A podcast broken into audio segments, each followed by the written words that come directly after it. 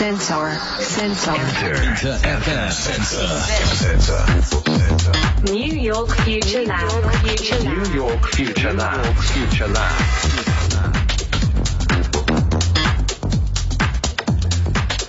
インターフェムセンサー、ナイトイン東京、金曜夜9時を回りました。DJ のカートゥーンです。ここからは from ニューヨークシティ、これからの時代の主役となるニューヨークの Z 世代、ミレニアル世代にフォーカスを当てているメディア、ニューヨークフューチャーラブとタイアップしたコーナーです。ニューヨーク在住、ミレニアル &Z 世代評論家、シェリーめぐみさんが座談会形式でインタビューした模様をお届けします。今夜もよろしくお願いします。What's up, Tokyo? Yay! How you doing? Yeah, yeah. ねえ So happy today ですよ。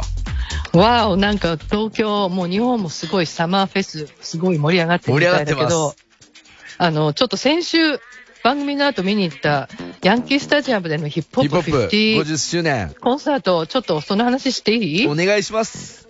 もうね、何を一番最初に言いたいかったっていうかっていう、もう長かったんですよ。えー超長かった。どれくらいなの？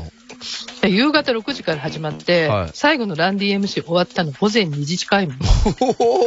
スタジアムでそこまでやるのはすごいですね。いやーもうなんかね、ヤンキースタジアムでのないのか時間制限と思ったけど、でもね、うん YouTube で見た人結構多いと思うんですよ。うんうん、見だましそこで見えないのはね、客層がすごい広い。もうね、人種もうん。白人、黒人半々半々うん。でね、もう年齢層めちゃめちゃ広いんですよ。もう20代からね、60代。すごいっすよいね、本当にねでも人種も、ごめんなさい。年齢も超えてるうん。で、でもね、最後の方もう隣のおじさん寝てましたけどね。2時だもんね。もう2時だもんね。だからもう、でね、あの、よかったよ。90年代の懐かしいところ、私は。はい。もう、ウータンとかね、モブディープ、うんリルキム。で、あと、すんごい良かったのは、最後の方のスヌープのセットで、おー、来た、ストップ。スヌープ来たで、ウィズ・カリハとね、ダギー・フレッシュって知ってるかな？ヒューマンビートボックスの人、すごいのね。で、あと、ナス。ね、ナスのセット、ローリン・ヒルがね、サプライズで来て、へまあ、あー。の、もう私、あの、ツイッターで中継しまくったんでね、ちょっとそれ見てもらえると、あと YouTube のレリンクもまだ見られますからね、ちょっと見てみてください。超豪華、本当に。ね。はい。で、ということで、今日の話題も教えてくださいよ。うん今週今日の話題もね、エンタメなんですけどね、先週のちょっと続きかな、えー先週もお伝えした、まあ、バーベンハイマーについてね、はい。アメリカの Z 世代に直撃してみました。もう彼らどう思ったのかっていうね。で、えーバーベンハイマーは、まあ、あの、もう皆さんもご存知だと思いますけど、多くの都市でね、あの、バービーと、あと、オッペンハイマーって原爆の開発テーマにした映画が同時公開されたんで、まあ、イントインターネット上でバーベンハイマーってミームが、まあ、できたわけですよ。そうね。ねもうみんなガンガン投稿した勝手にね。うんね。で、ファンの一人がその中で投稿した、炎とバービーが合成された画像にね、まあ、あの、バービーの公式アカウントが肯定的な反応をしたことで、まあ、日本から怒りと抗議の声が上がって、で、それを受けてね、アメリカのワーナーブラザースが配慮を変えた投稿でしたとうん謝ったんですよ。そうね、ねオフィシャルでね。で、まあ、それについてラボの Z 世代、どう感じたのかっていうのを聞いたんだけど、まずね、いくつかお断りしておきたいんだけど、まあバーベンハイムのミームってすんごいたくさんあるのよ。うんもう皆さんも見たと思いますけど、もう問題になったもの以外にね、あの、だそうじゃなくて、あの、この問題になったものって、意外とね、一般的に知られてなかったりするんですね。うん、うん、うん、うん。だから、ラボのメンバーの中でも、あの、これ見たことない人もいたわけ。あ、そうなんですね。そうなの。で、え、こんなのあったんだって人もね、結構いたの。うんうんで、あと、今回参加した5人のうち、3人はね、日本にルーツを持ってるメンバーなのね。はいはい。だから、残りも、まあ、あの、日本語を勉強したりしてるので、一般のアメリカ人よりは関心が高いと。うん。だけど、アメリカ人の声を、あの、特に若者の声をね、取材したアメリカ、あの、日本のメディアってあんまりないと思うので、ぜひ、この声聞いてみてほしいと思います。Mean, I'm just assuming like somebody that was marketing these movies just decided to do the do that, release these news. 推測だけど、この映画のマーケティングをしていた誰かが、公開に先立ってこのミームをやろうって決めたんじゃない I think it was random someone on the internet started that meme. Really? いや違うよ。インターネット上の誰か一般人が勝手にミームを始めたんだよ。マジ本当にそう思ってる Yeah, I think so. That's how it started. It was just uh, it, it got big as the movie become like a really huge sale, and then uh, the Barbie official Twitter uh, replied to it. そんな感じで始まったんだ。おかげで映画がすごく話題になったから、それにバービー公式ツイッターが乗っかったんだ。ニュースにもそう書いてあったし。Dude, I definitely think like Barbenheimer, like it, it was all like jo- it was a joint marketing effort for Yeah. sure. Like they came out on the same day. They're two polar opposite movies, like extremely like hyped up. いやー、バーベンハイマーは絶対に2つの映画が共同で仕掛けたんだと思うな。全く正反対の2つの映画を同時公開して、それを逆手にとって盛り上げたんじゃないの I thought it was kind of cute, like it was funny, like you know, you know, you have two polar opposite movies coming out the same day, but talking about like nukes in like a funny way wasn't really that funny to me. 同じ日に正反対の映画が2本公開されるというのは面白いと思ったけど核兵器について面白おかしく表現するのは私には全然面白いと思えなかった I mean, just back to like my kind of ick with like talking about Barbenheimer. They're just such different movies. It's not like they're they're they're literally not a pair. Like 僕はバーベンハイマー自体が不快に感じるねあまりにも違う2つの映画をくっつけようという考え方自体がすごく嫌だ Well, apparently it was a thing to go see them both at the same time. 本来は2つの映画を同時に見ようというそれだけのメッセージなんだけどね yeah, yeah, yeah. I get, I know that. 分かってるよ分かってるけどね The person who was born and raised in Japan, I lived in Japan 15 years, and that's gonna be almost my 15 years in the U.S. So I kind of see like both views. Like I kind of get the Japanese people like getting like upset about the whole like reaction of the Barbie official Twitter versus like how American people are making memes about it and like making everything into joke. I kind of see like I understand like the both views. So yeah, I don't know like what to tell. 僕は生まれてから15歳まで日本に住んでもうすぐアメリカにも15年近くなるから両方の見方ができるんだ。日本人がバービー公式ツイッターの反応に憤慨してるのとアメリカ人がミームを作ったり全てをジョークにしているのとどちらの意見も理解できる。だから何と言えばいいのか難しい。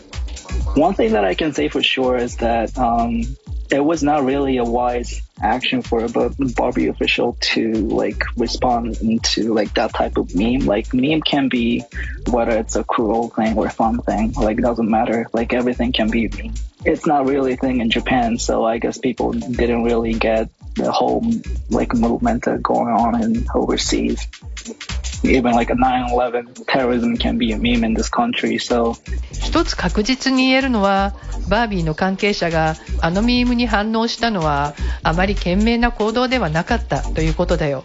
ミームっていうのは残酷なものでも楽しいものでもそれ自体は問題ないと思うんだ。ネット上は何でもありだからね。こういうミーム自体に日本人はあまり馴染みがないからこのムーブメントをみんなが理解できなかったんじゃないかな。この国では911のようなテロでさえミームにしてしまうからね。いやー、なるほどなという感じで、これマーケティングだったら本当に僕もびっくりですけど、いや違うだろうんって言いたいね。いや多分ここまで賢くないんじゃないか映画会社と思っちゃいますけどね、うんうん。まあ、あの企業やメディアを信用しない Z 世代らしいコメントかなと思ったんですけど、はいはい。であとヒカルがね言ってたみたいにミーム自体に悪気はないと、うん。それにね本当にアメリカ人って911のテロでさえミームにしちゃうっていうね、もう自分たちの悲劇さえ、まあでもこれね、ジョークにすることでトラウマに対処するっていうね、そういうメカニズムもあるんですね。はい、なるほど。こうな。んかユーモアでね、立ち向かうみたいなな、まあすごいアメリカっぽいなっていう。結構政治的なこととかもそういう風に捉えてる、そうそうそうね。だからもう本当にあのアメリカずっとうん、昔もうだからトランプ大統領とかね、もう腹が立つともうめちゃめちゃなジョークでね、あの、うん。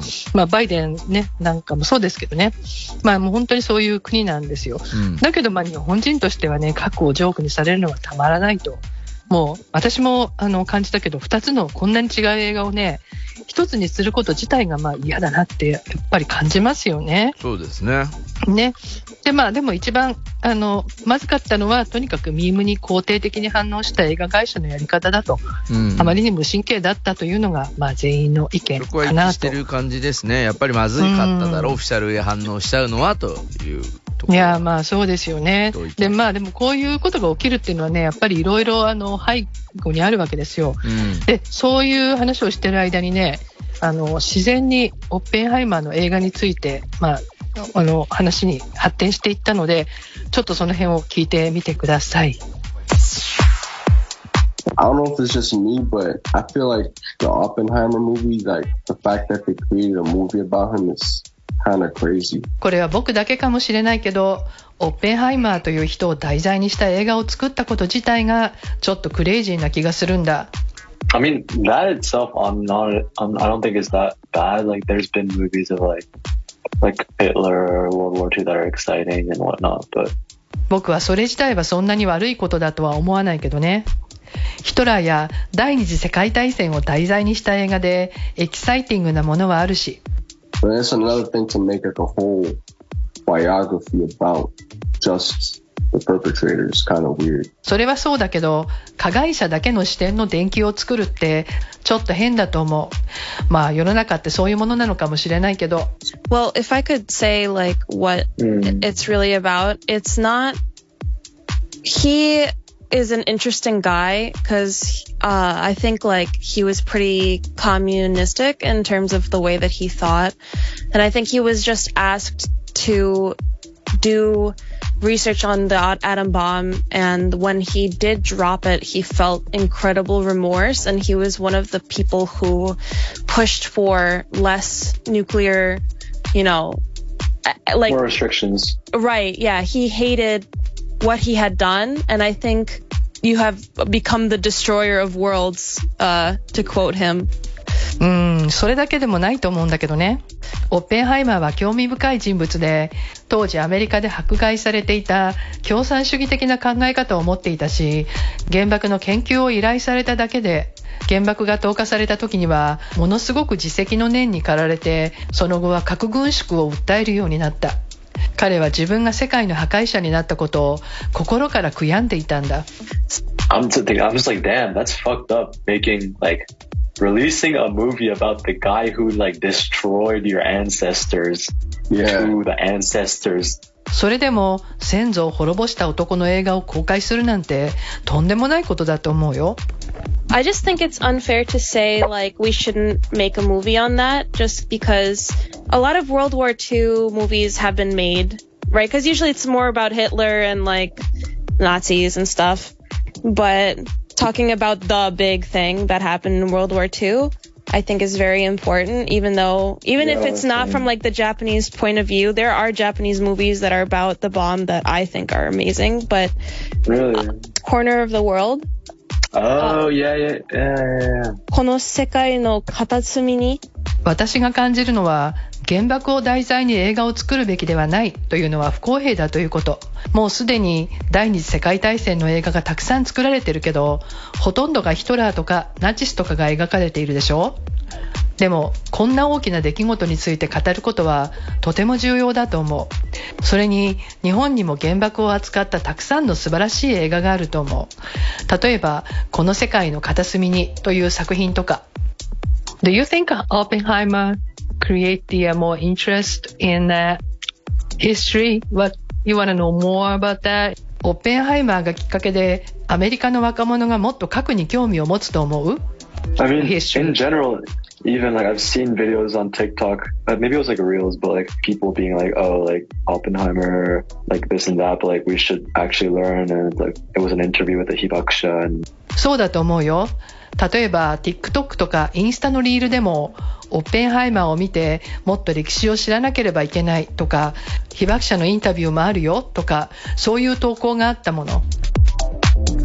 いやー、すごい皆さん、なんていうのかな、うん真剣に考えていてですね、僕はその、まあ、メアリーさんもね、あの、こう、だ原爆の題材の映画を作るべきではないというのは不公平だというのは。そうそう、だから作った方がいいってな言ってるんですよねっていうの。はね、この世界の片隅に、うん僕もね、これもう初めて見た時に、もうめちゃめちゃ泣い泣い泣いたというか、まあ、裸足の弦も僕小さい時に見てて、うんその、その後も何回もやっぱ見見ちゃうんですよね。なんかこう。いやーねでもこういうのがアニメブームになってアメリカ人が見るっていうのはね、すごいことだなとうん思いますね。結構見てますよ、本当に。あ、本当ですか？うん、見てる人結構いる。僕やっぱね、だからこの一時の父親になって、やっぱこの世界の片隅にとか、その、私の弦とかは、まあ多分怖い気も、なんかすごい大変な、こう、悲しい気持ちになっちゃうから見せないとこがいいんじゃないかなみたいな方いるかもしれないですけど、絶対にどっかのタイミングで一緒に見ようって、俺は多分それを見て自分も泣く気がするんですけど、また。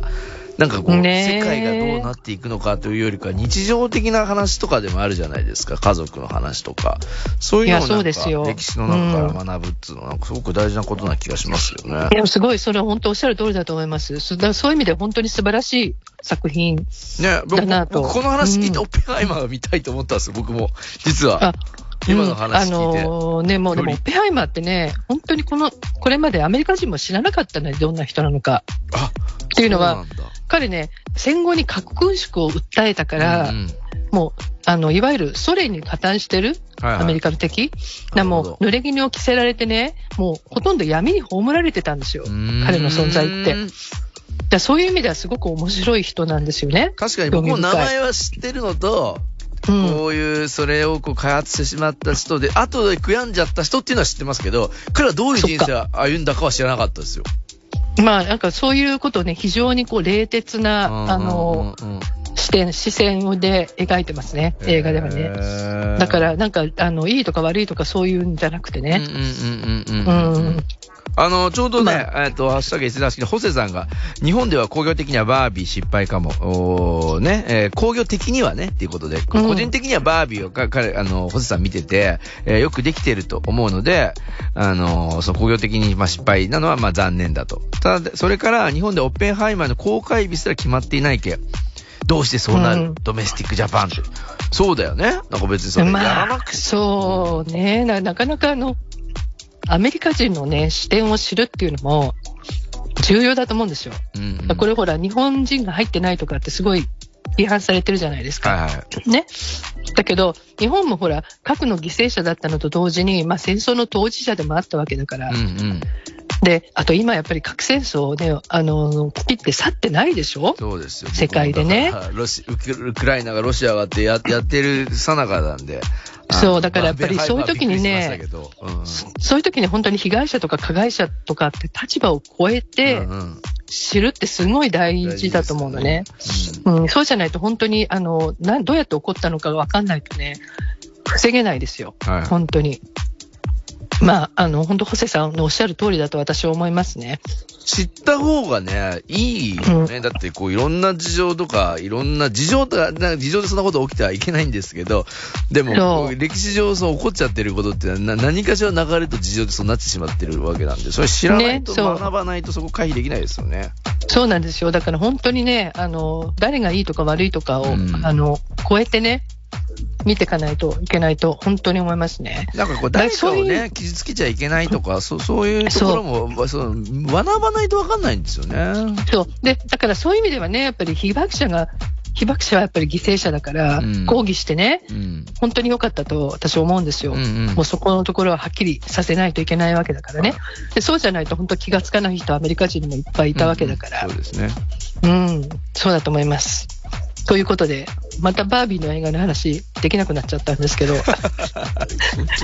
やべえ。やいやバービーもね、いい映画です。本当にあのね。なんていうか、あの、このね、うんそう、あの、表面的なこのバーベンハイマーで見ると、えってみんなびっくりするような映画だと思います。本当にね、あの、両方ともね、あの、いわゆる、なんだろう、宣伝文句で釣られてみると、え、びっくりみたいな、かなり深いところに突っ込まれる、そういういい作品だと私は思います。いやー、本当に、あの、僕が、このシェリーさんのね、このコーナーでその話してから気になるってこと、なんで、僕の後ろのリスナーの人たちはもう本当、すごいたくさんの人が気になってると思いますよ、本当なので、ここら辺もう気になはったら、ぜひ。見なきゃって思います。どんなか、はいどういう手段かにしてもね、と思いますんで、僕もそう思ってるので、皆さんもね、知ること、非常に大事だなというふうに思いました。はいさあ、シェリーさん、また来週もぜひ、はい。